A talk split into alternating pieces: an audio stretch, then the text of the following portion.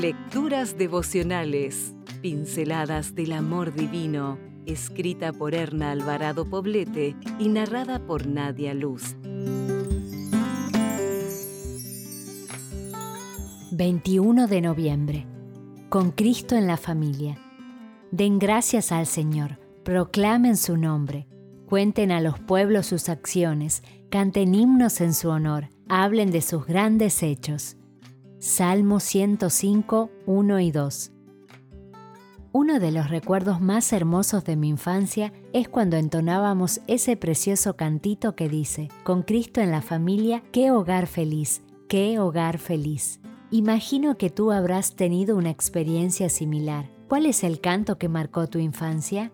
O quizás se trataba de un pasaje bíblico, de un poema o de algún ritual que llevabas a cabo con tus padres.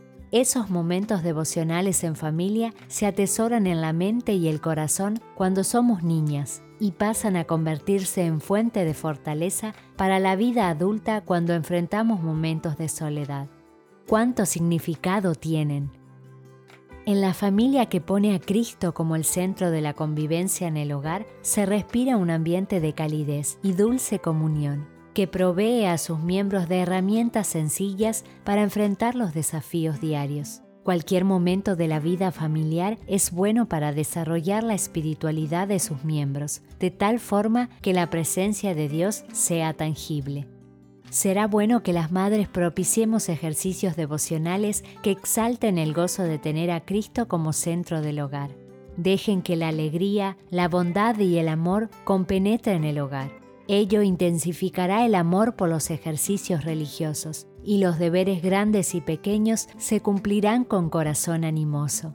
Podemos tener verdadera dignidad cristiana y ser al mismo tiempo alegres y agradables en nuestra conducta.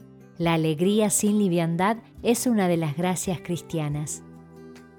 Permitamos que los momentos devocionales sean un tiempo para manifestar gratitud y alabanza a Dios por los favores recibidos, así como verdadera alegría cristiana.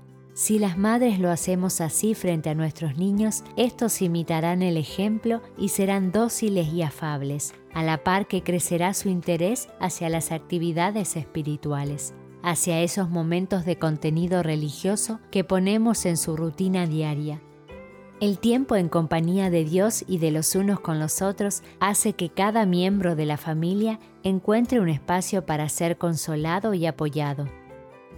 Hermana, promueve momentos de comunión con Dios en tu familia antes de comenzar la jornada diaria. Conviértelos en preciosos y sencillos rituales que ellos puedan transmitir a la siguiente generación. Eso dará mucho sentido a la rutina diaria y les enseñará principios y valores que se pueden aplicar fuera de casa. Si desea obtener más materiales como este, ingrese a editorialaces.com.